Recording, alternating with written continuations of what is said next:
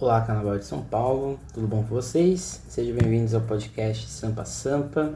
Meu nome é Emerson Porto Ferreira e hoje vamos iniciar uma série chamada Big Five. E o que são o Big Five, né? Big Five aqui eu considero as cinco é, escolas mais tradicionais de São Paulo, ou pelo menos escolas que participaram de maneira direta ou indiretamente em todo o processo de sedimentação do Carnaval de São Paulo. Então aqui a gente vai ter a Lava Pés, a Nenê de Vila Matilde, a Unidas do Peruche, a Vai Vai e a Camisa Verde e Branco, ok? Então a gente vai iniciar hoje com a Lava Pés, escola fundada no dia 9 de fevereiro de 1937. Então vamos lá, né? A Lava Pés, no dia 15 de fevereiro de 1980, em uma matéria da Folha de São Paulo, é, uma entrevista feita com a Madrionice, já tinha um alerta para um possível fim da escola. Esse fim da Pés, é, da escola, né, a escola mais antiga de São Paulo, na época 43 anos, é, foi alertado pela, pela reportagem devido a que, algumas questões de regulamento que a gente vai falar um pouco mais para frente. Uma das coisas a serem sempre valorizadas na Nova PES, antes de mudar de gestão, é o ideal de que, independente do que for, das condições ou de qualquer outra diversidade, a escola sempre teria como objetivo manter a tradição herdada de sua fundadora Madrionice, sempre sair para a rua para desfilar independente do ambiente. Né? Isso é um, é, um, é um mantra da escola, né? Antes, até a gestão da Rosemeire, né? criou eu que ainda permaneça com a gestão do Ayrton Graça, que é exatamente a ideia de que, dependente do que for, independente do que está acontecendo, a Lava Pés é uma escola fundamental para a gente entender o Carnaval de São Paulo. A apreensão da escola, na época, lá em 1980, era legítima, é, já que já no grupo 3, a escola, se não ficasse acima da oitava colocação, ou em oitavo lugar, ficaria um tempo sem desfilar, segundo o próprio regulamento. Além disso, o temor era que isso se tornasse uma justificativa para o fim da escola e a perca de componentes. Ali já em 1980, mas até um pouco antes, já na década de 70, era muito comum as pessoas que desfilavam na Lava Pés passarem a migrar de escola, né? Então começaram a desfilar na Nenê, na Peruche e assim por diante. A escola Lava Pés, ela foi praticamente uma, uma potência na década de 50, na década de 60, é, mas principalmente na década de 50 e no início. Se a gente for contabilizar os títulos oficiais né, nas disputas de escola, a Lava Pés tem sete títulos. Mas se a gente for contabilizar os títulos que ela participava de outros concursos, com outros, outras agremiações, em apresentações de rádio e assim por diante, isso antes da década de 50, a Lava Pés teria ao todo 19 títulos. Então, é, a Lava Pés eu considero, se você quer entender o que é o Carnaval de São Paulo hoje, esse Carnaval do espetáculo, o melhor jeito de você entender isso é analisando a história da Lava Pés. Mas como disse a Madronice na entrevista, sem fé em Deus a gente não faz nada. é, e ela tem pedido, e ela pediu muito essa ajuda e a gente quer é, quem, quem é Lava Pés pede até hoje. Assim se se tornou um, um momento de sobrevivência, de manutenção de uma escola que transcendeu os limites é, da cidade em seu período. Então, para Unice, no tom de sambista das antigas, a Lava Pés carregou nas costas do São Paulistano, se ela diz em entrevista, e aqui tom, não em tom de deboche, mas de afirmação. Se a gente for pegar as escolas do Rio de Janeiro, né, se a gente for pegar ali é, a Portela, Mangueira, Estácio, Antiga São Lucas, ou, a deixa eu falar, mas se a gente for pegar essas escolas mais antigas do Rio de Janeiro, é impossível a gente falar do Carnaval do Rio de Janeiro sem elas. Porque elas sedimentaram, elas criaram, ou como, ou como diz a Madranice, carregaram o Carnaval São, do Rio de Janeiro para frente. A gente pode dizer o mesmo da Lava Pés, só que não com o mesmo protagonismo. Se a gente for perguntar aí pro, pro pessoal que vai no, vai no São Bódromo, um, um público grande que acompanha o Carnaval de São Paulo, você perguntar o que é Lava Pés, ou que escola é essa, talvez muitas pessoas não conheçam. Ou talvez muitas pessoas até já ouviram falar, mas às vezes não reconhecem ou não sabem é, da antiguidade e da importância que a escola teve no carnaval São Paulo. Então acho que esse é o primeiro ponto que acho que aqui tem que coloco, por isso que eu faço questão de iniciar é, esse, essa série né, dessas cinco escolas com a Pés, porque não tem como eu iniciar uma, uma reflexão sobre o Carnaval de São Paulo sem a própria escola, sem a Lava Pés. É uma tradição é uma tradição africana, né? A gente não pode falar é, de nada sem falar dos mais antigos, né? E aqui é a mesma coisa com a Lava Pés.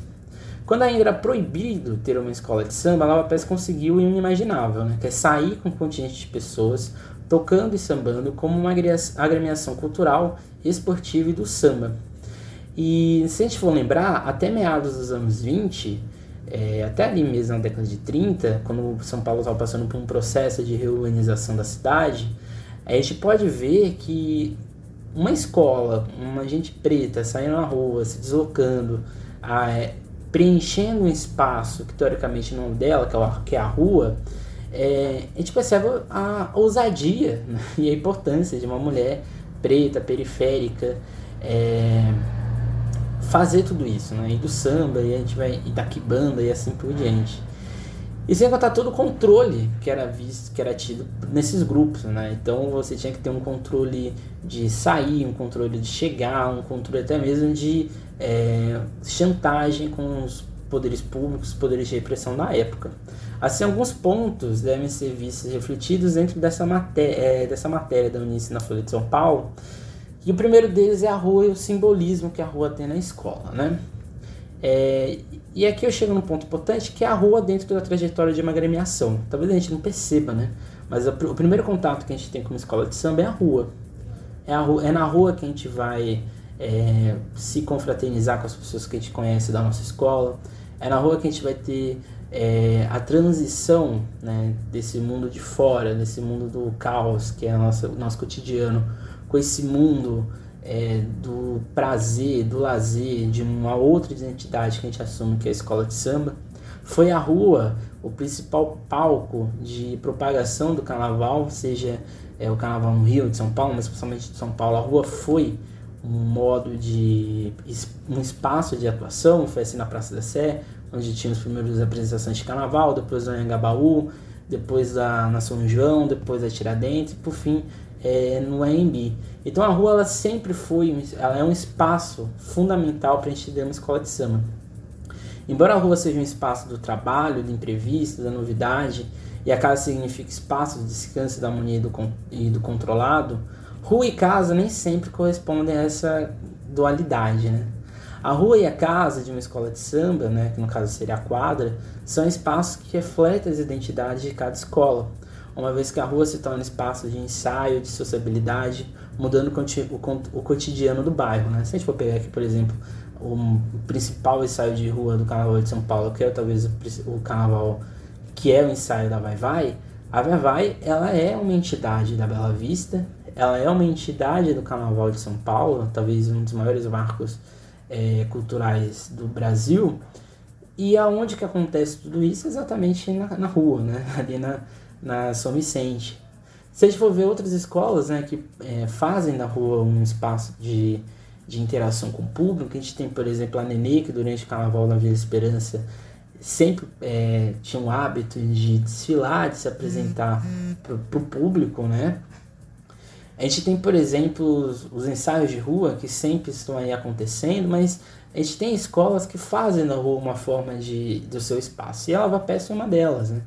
Os primeiros núcleos, os primeiros espaços de ensaio, de atuação da escola foi exatamente a Rua da Glória, que é, a gente vai ver mais para frente, que é considerado o marco é, zero do Carnaval de São Paulo. Então a rua ela tem a, a importância de marcar o espaço de uma, de uma escola de samba é, num bairro, é, numa região, numa cidade e assim por diante. E no que se escreve sobre a rua e a quadra, aquele espaço possui importância simbólica e de memória dentro da escola de samba. Aposto que muita gente aqui tem um ensaio de rua que marca a sua vida, né? Então a rua, ela é o ponto, é uma espécie de é, registro geral de uma escola. A gente conhece a escola pela rua, pelo, é, pela quadra que está dentro dessa rua, mas principalmente a rua é um espaço, o primeiro espaço de interação que a gente tem com uma escola de samba. No espaço do samba, que modifica o espaço oficial da cidade, rua e quadra são complementares e se convergem no sambódromo, o conjunto de todas as diversas relações de rua e quadra dentro de uma cidade, de uma escola de samba, né, que aqui a gente já está falando do carnaval moderno, esse carnaval mais contemporâneo, vamos dizer assim, que se inicia ali em 91 com a construção do sambódromo. Conforme Michel Certeau, que é um historiador francês, ele coloca no seu livro Evolução no Cotidiano que as camadas populares criam espaços dentro de uma ordem hierárquica para a criação de uma nova realidade, mesmo que utópica. Né? Então, é você fazer é, de uma rua, que teoricamente é o espaço do trabalho, o espaço do caos, o espaço da agitação, o espaço desse capital, desse fluxo econômico, a escola de samba é um dos poucos é, marcos culturais de uma cidade que consegue fazer isso, independente da época do ano, ela ressignifica, ela coloca um novo significado dentro da rua. Então as camadas populares, que é praticamente o, o grosso de uma escola de samba, ela cria uma nova realidade, ela cria uma utopia dentro da rua, dentro da sua quadra, e isso vai ser refletido claramente nos 65 minutos, 60, 50 minutos de um desfile. Como Roberto da Mata escreve é, e explica, o carnaval aqui de escola de samba é uma construção de um outro espaço, de uma outra realidade dentro da cultura oficial. E que um outro aí já um sociólogo, Michel Pollack, comenta, é, ele vai chamar de resistência inteligente, né? que seria o que? Né? É o confronto do popular com o oficial pela cultura, sobre a realidade desse embate, é, no caso, né, seria necessariamente, que a gente já viu na aula, no podcast passado, que é exatamente o que? A, a resistência inteligente é você usar do seu bem, do seu é, capital cultural, vamos dizer assim, do que você sedimenta na sua cultura, e você usar isso como uma forma de lutar, ou de certa maneira de confrontar o público ou a força hegemônica. Então, aqui citando Michel Tito, uma maneira de, de utilizar sistemas impostos constitui a resistência à lei histórica de um Estado de fato e às suas legitimações dogmáticas.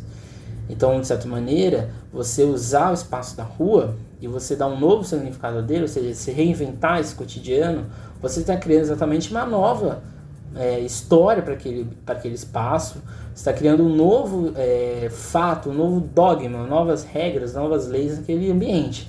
Se a gente for pegar a lenda de Vila Matilde, né, a rua Júlio Rinaldi, número 1, a gente vê que todo dia de ensaio, todo o espaço que gira em torno daquela rua, não é uma rua qualquer, é a rua da Nenê, é a rua do espaço de atuação da escola e assim por diante.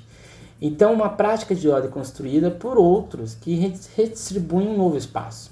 Então, ali se cria ao menos um jogo por manobras entre forças desiguais e por referências utópicas fazer o jogo da visão negativa do outro se opor aos aspectos de assimilação que são postos pela cultura oficial e que o carnaval, de certa maneira, busca, né? Que, ou seja, o carnaval é nada mais, nada menos que a inversão de uma ordem, e aqui pensando na ideia de carnavalização do Mikhail Bakhtin. O carnaval é assim um discurso que ganha, dentro desse jogo de hierarquias, o poder de legitimar ou não ações.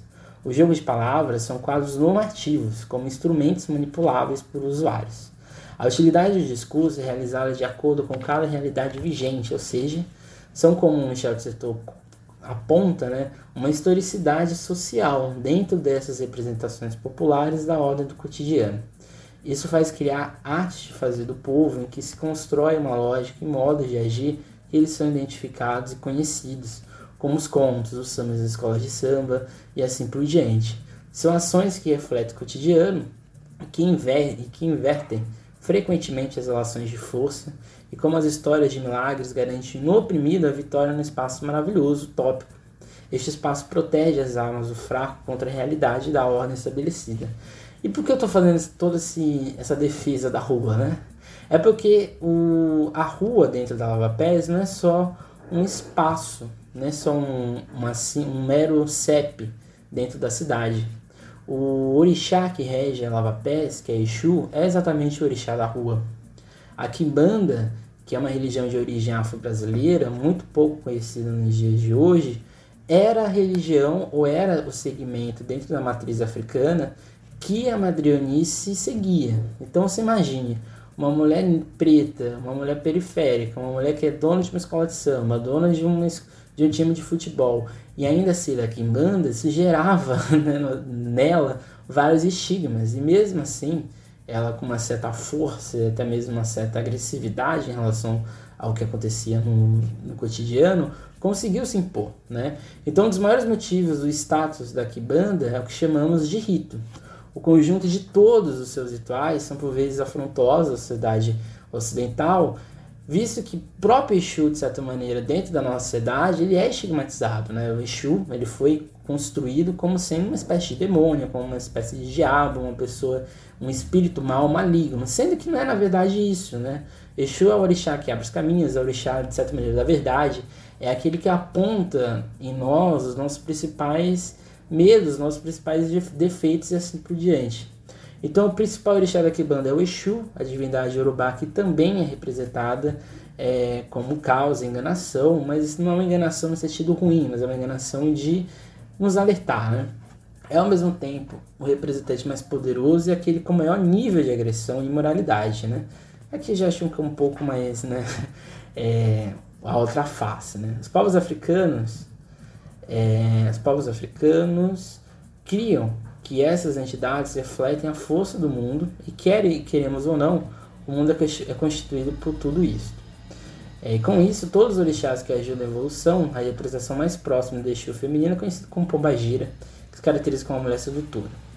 É, então, de certa maneira, a Kimbanda ela segue sete linhas, né, que são sete linhas que são possíveis dentro da Kimbanda, e uma dessas sete e, e as sete linhas, todas elas são representadas é, por Exu, certo? E por que isso, né? Porque a rua, porque a Kimbanda, né? Como eu já disse, a rua ela é um ponto de encontro da escola de samba. Mais do que isso, a rua foi uma constituição da construção da própria é, da própria Lava Pés e o próprio Exu ele é na verdade um, um, um representante vamos dizer assim é, de tudo que acontece no, nesse espaço né? ele que é o guia ele que é um dos protetores e a batucada do veludo, que é o nome dado à bateria da Lava Pés, que tradicionalmente normalmente sai de preto e branco, preto e vermelho, é um avatar ou representação de Exu. Então, de certa maneira, a Lava Pés ela desfila em homenagem a Exu, ela toca para Exu e ela, só por isso né, é, a escola já deveria ser super admirada, super respeitada. Além de ser a primeira mulher a dirigir uma escola de samba, de ser presidente de futebol, de ser negra, ela era uma taquibanda, né, madrianice, e colocou sua escola na proteção de Exu, que assim fez da rua uma retórica, né, uma nova construção da sua constituição enquanto escola de samba. Então, Nova Pés ela é fundada e originada em uma região que historicamente sempre teve sua sedimentação à negritude, que é a região da Liberdade, e do Glicério, bairro de origem da escola.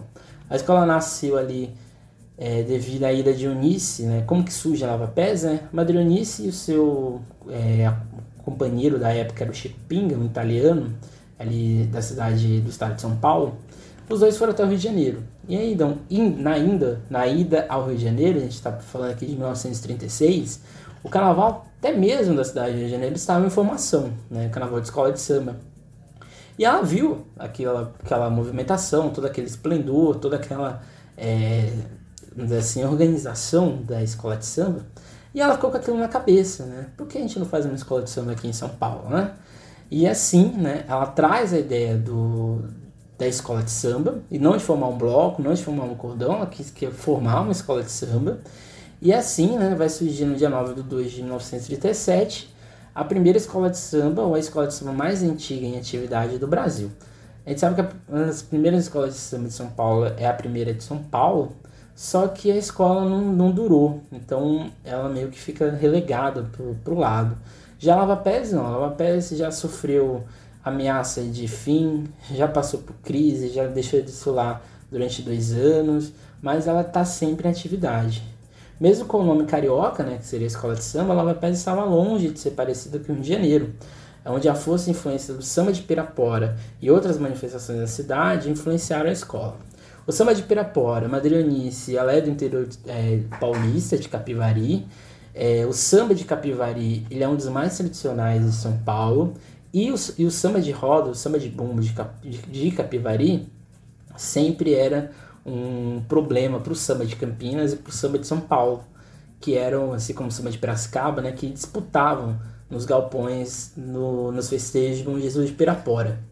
E lá, né, que toda essa tradição que vai influenciar totalmente a Lava Pés dentro da sua formação rítmica. E um outro evento que era muito comum era o 3 de maio, que era festa que acontecia na frente da Igreja dos Enforcados no bairro da Liberdade.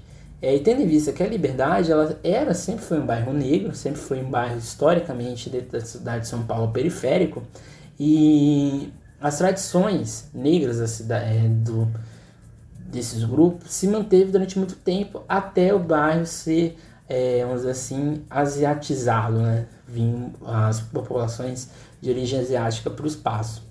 Então, de certa maneira, esse, o samba de Pirapora o 3 de maio são um marco histórico negro que, que festejava os batuques e que moldaram a formação rítmica e de apresentação da escola. O símbolo da escola é uma baiana, é, que é advindo do bloco Baianas Paulistas, o Baianas Teimosas, o antigo Chico Piga e a Eunice saíam. Era um bloco que as pessoas se vestiam de baianas e saíam pelas ruas. O nome Lava Pés, ele é originado exatamente, é, Lava Pés ela fica no glicério, o glicério, né, fica às margens do antigo, no então, né, na época, Rio Tamanduateí. Além disso, ali onde era a Rua da Glória, era o início da chamada estrada Rio, é, São Paulo-Santos, ou Santos-São Paulo, que seria hoje a Imigrantes. E ali, de certa maneira, é, as pessoas que eram viajantes, para subir para São Paulo, né, para ali para a região da Liberdade, para Sé e assim por diante, vinham com os pés cheios de lama. E o Lava Pés, era, é, esse bairro, a, a região do Lava Pés, que seria a Rua da Glória hoje, era onde as pessoas lavavam seus pés e por isso o nome, a tradição lava-pés, que era um trabalho feito por uma população mais pobre, na época uma população escrava. As primeiras cores da escola foram o preto e o amarelo, porém o que vingou mais para frente foi o vermelho e branco. Mais do que isso, a escola conseguiu colocar em si uma representação de representatividade, uma representatividade em torno da sua figura, que até a sua morte conseguiu se manter firme, que é a Madronice.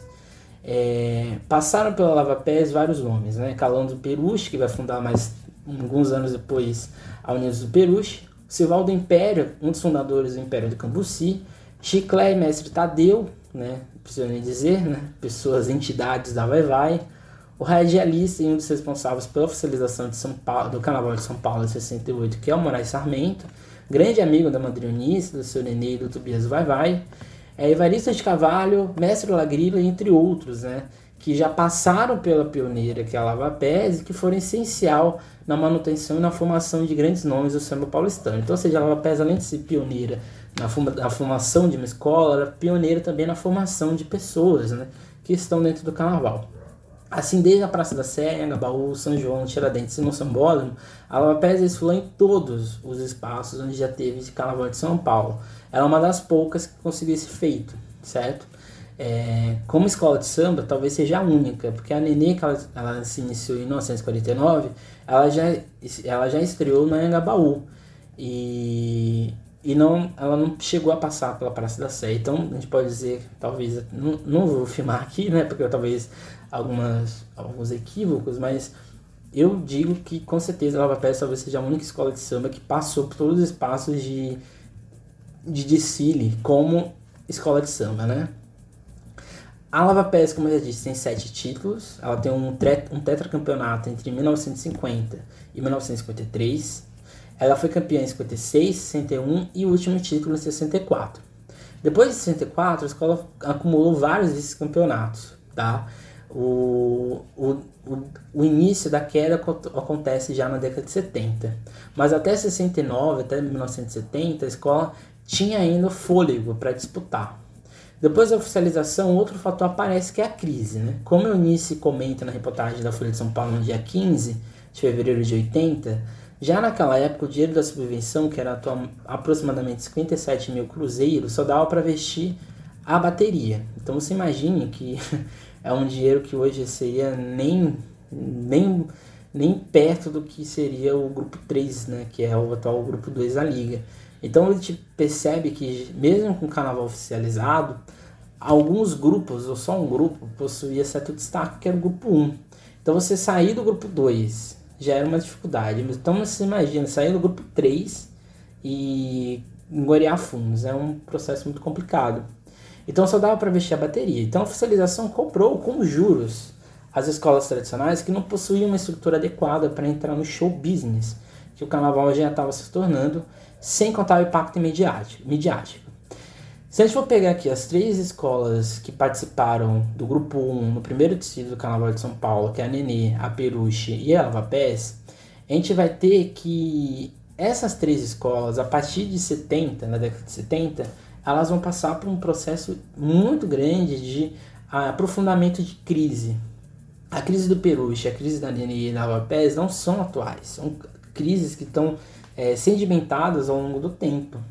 E essa crise da Lava Pés, da Nenê da Peruche, nada mais nada menos de escolas que desfilam, desfilam dentro dessa lógica, dessa, desse reinventar-se dentro da cidade e que não, e não nasceram dentro de um espectro de, de escola competitiva, né, como a gente vai ter Rosas, Mocidade, mais para frente a gente vai ter é, X9, a gente vai ter Império de Casa Verde, a gente vai ter é, H de Ouro, a gente vai ter outras várias escolas que vão surgindo mais para frente. Essas escolas já surgem como modelo de agremiação nesse modelo de competição. E mais do que isso, né? É você fazer uma, uma escola que já é periférica, você fazer com que ela faça shows, e shows em, em, é, vem a ideia de ter que ter um investimento e assim por diante, é muito, muito difícil você fazer é, girar dinheiro para isso. Né? Escola de samba de tudo não tem que dar lucro, a escola de samba tem que, tem que desfilar. Mas só que dentro desse carnaval oficializado, essas escolas não conseguiram manter, é, não conseguiram manter-se dentro dessa lógica do show business, que era o carnaval que estava se tornando, principalmente a partir do, do fim dos anos 80, e é totalmente impacto media, é, midiático. Porque a partir dos anos 80 e até mesmo no final dos anos 70, mas principalmente nos anos 80, a gente vai ter já atuação de reportagens, é, de revistas, uma cobertura jornalística maior, tanto na Folha de São Paulo quanto do Estado de São Paulo. A gente vai ter a presença da TV, como a TV Cultura, mais para frente, a Bandeirantes, a Manchete e a Globo, que vão passar a transmitir o Carnaval de São Paulo. Então agora não era só você desfilar, você tinha que se desfilar dentro de uma competição, uma competição que se tornava acirrada, uma competição que se tornava espetáculo, um show, e mais do que isso, um, uma competição que era mídia. Então a Lava Pés ela não conseguiu exatamente entrar dentro de tudo isso, né? E um dos, um dos apontamentos da crise que a própria Madrionice aponta na, nessa reportagem da Folha de São Paulo é que a crise se inicia em 75, quando morre o seu genro, que era na época o diretor da escola. Então, até essa morte, em 1995, a escola foi presidida pela Madre Eunice, quando assume sua neta, Rosemiro Marcondes, que já foi porta-bandeira, já foi participou como intérprete na escola, e assume a escola até recentemente, até o carnaval passado, né, de 2019. O que mostra outra característica da Lava Pés, que é a tradição familiar. A Lava Pés só teve três presidentes, a Madre Eunice, a Rosemary Marcondes e atualmente o Ailton Graça. Porém, a crise se manteve por muitos anos, né? e um dos motivos talvez seja a marginalização que a escola sofreu ao longo do tempo. Pensando na ideia do espaço urbano, podemos perceber que, é, que diferente do Bexiga e da Barra Funda, o Glicério sempre foi um bairro escondido dentro é, do, do espectro econômico que se tornou o bairro da Liberdade. Então a Liberdade ela é um bairro que historicamente é negro, a Liberdade era onde ficava o Pelourinho da cidade de São Paulo. Durante muito tempo era conhecido como o bairro da Forca, porque ali eram enforcados, eram mortos as pessoas que deveriam morrer devido aos seus delitos e assim por diante. E era também long, um longo espaço de cemitérios. E mais do que isso, era um lugar de concentração muito grande de uma população escrava e até mesmo forra da cidade. Então, de certa maneira, o bairro da Liberdade ele tem uma, uma história e uma cultura negra. Porém, a partir do século XX, 20, quando vão vir, é, principalmente os imigrantes japoneses, logo em seguida os japoneses e os coreanos, mas principalmente os japoneses, o bairro da Liberdade vai mudar. Ele vai, vai sair dessa gente preta e vai sair, vai chegar essa gente oriental. De certa maneira, era mais, era muito melhor para a cidade ter um bairro oriental, uma, um pequeno Japão em São Paulo, do que ter uma pequena África, uma nova, uma espécie de Gamboa é, ali na região. Talvez se a Liberdade até hoje fosse um bairro tradicionalmente dessa cultura boêmia, dessa cultura negra, talvez muita coisa tivesse acontecido, talvez muita coisa tivesse mudado. Mas São Paulo sempre, como a gente viu no podcast passado, São Paulo sempre prezou a ideia do trabalho, a ideia do progresso e assim por diante. Então é inconcebível uma escola de samba, um grupo carnavalesco, qualquer grupo de origem preta ficar naquela região. Então, de certa, de certa maneira, essa vinda no século XX desses imigrantes orientais, principalmente japoneses, se apropriam desse espaço e afastam e marginalizam toda uma população negra que vivia naquele espaço antes ocupado por principalmente negros, né? Que já passavam por um processo de afastamento social muito grande. Então, assim, o Bexiga, a Barra Funda e a Liberdade, que antes eram espaços de recreação da cultura negra, passam a ser verdadeiras prisões ou espécie de mordaças culturais ou uma espécie de gueto onde esses, esses grupos têm que ficarem confinados, né? assim como a gente pode falar de Jabaquara, na região sul, e assim por diante. Por isso mesmo que a resistência inteligente é um ponto importante para a gente entender não só a Lava Pés, como tudo que envolve o Carnaval de São Paulo. Né? Outro fato é a localização. A escola Alva Pés ela se iniciou ali nas concentrações na Rua da Glória, que depois se lavam por toda a liberdade, na sua fundação. Depois, até 1960, de 1960 até 2004, a escola tinha seu barracão na Rua Barão de Jaguaribe, até o terreno ser reapropriado pelo governo federal. Depois, um escritório na Rua Sinimbu, quando praticamente era um escritório que a escola funcionava. E por fim, a tal sede no, na região de Abaquara, na Avenida Barro Branco. A Lava Pés tem algumas alguns marcos que talvez acho que seja o marco principal de uma escola que está aí atuando desde 1937, que é a lei, é, que é a lei número 010608 de 2009, que coloca a Rua da Glória como marco zero do Carnaval de São Paulo até hoje. A Lava Pés foi, é, foi reassumiu né, o seu espaço no Carnaval de São Paulo, é, ou propõe uma nova mudança no Carnaval de São Paulo no seu, no seu estatuto né, como escola de samba, a partir do Carnaval de 2020, quando assume o né, sambista, ator e assim por diante, Ailton Graça. O Ailton Graça ele assume como presidente da escola, não, assim, não, não tira, né, não, não há uma expulsão das pessoas que presidem a Lava Pés, no caso a neta da Madre Eunice, na verdade ele assume com o único objetivo de fazer com que a escola eh, reassuma seu protagonismo. Né? Desde 2011, ou se a gente for pegar aqui os últimos carnavais, né? se a gente for pegar ali de 2011 para cá, a Lava Pés ficou 2019, 2018, 2015, 2013, 2012 no grupo 4 da UESP. E esse ano 2020 foi campeão do acesso 2 de bairros com o enredo Mundo a partir da África e o tambor que faz a gira girar. Então, de certa maneira, a Lava Pés tenta ou busca, vamos dizer assim, é, se reenguer dentro do Carnaval de São Paulo e assim ascender, né, mais ainda, quem sabe aí chegando nos gru no grupo especial de bairros da UESP e assim, e assim quem sabe chegar no grupo especial. Eu acho que a Lava Pés deveria ser enredo da, de alguma escola especial, principalmente, eu acho, meu sonho seria ver a Dragões da Real, que é, é inclusive afiliada da Lava Pés, fazendo enredo sobre a Lava Pés. Acho que seria um desfile histórico para Dragões e um desfile histórico para o Carnaval de São Paulo. Acho que a Dragões é uma das poucas escolas que conseguiriam é, falar da Lava Pés e fazer a Lava Pés ser reconhecida né, por essa nova geração que habita o Carnaval de São Paulo. Além disso, essa nova tentativa de mudança é uma forma de atrair um novo caminho para uma escola que merece estar nos grupos de, é, de cima da cidade. Por fim, eu vou citar aqui uma, a frase da própria Eunice nessa, nessa matéria no, no, na Folha de 80, que ela diz o seguinte: Estamos enfrentando uma luta árdua, com garra, porque a Lava Pés é o esteio do samba paulista e não pode morrer. O importante é, que a escola, é a escola sobreviver, mesmo que não vença. Talvez esse seja o lema da, da Lava Pés. Né? O importante é a escola sobreviver, mesmo que não vença. O importante é a escola estar ali e mostrar que aquela bandeira com aquela baiana que girando, né? mesmo com outro nome, né? Lava Pés Pirata Negro, que é o nome atual, é uma escola que está ali, né? Presente. Enquanto a Lava Pés estiver em pé, o, a tradição do samba de São Paulo estará assim permanecida. Então esse foi o podcast de hoje, um podcast sobre essa nova série que são os Big Fives. É, semana que vem a gente vai falar da Nenê de Mala Matilde, escola ali da região da Zona Leste, escola que, na qual sou um dos torcedores, né? E fiz meu mestrado, então semana que vem vai ser um episódio bem interessante.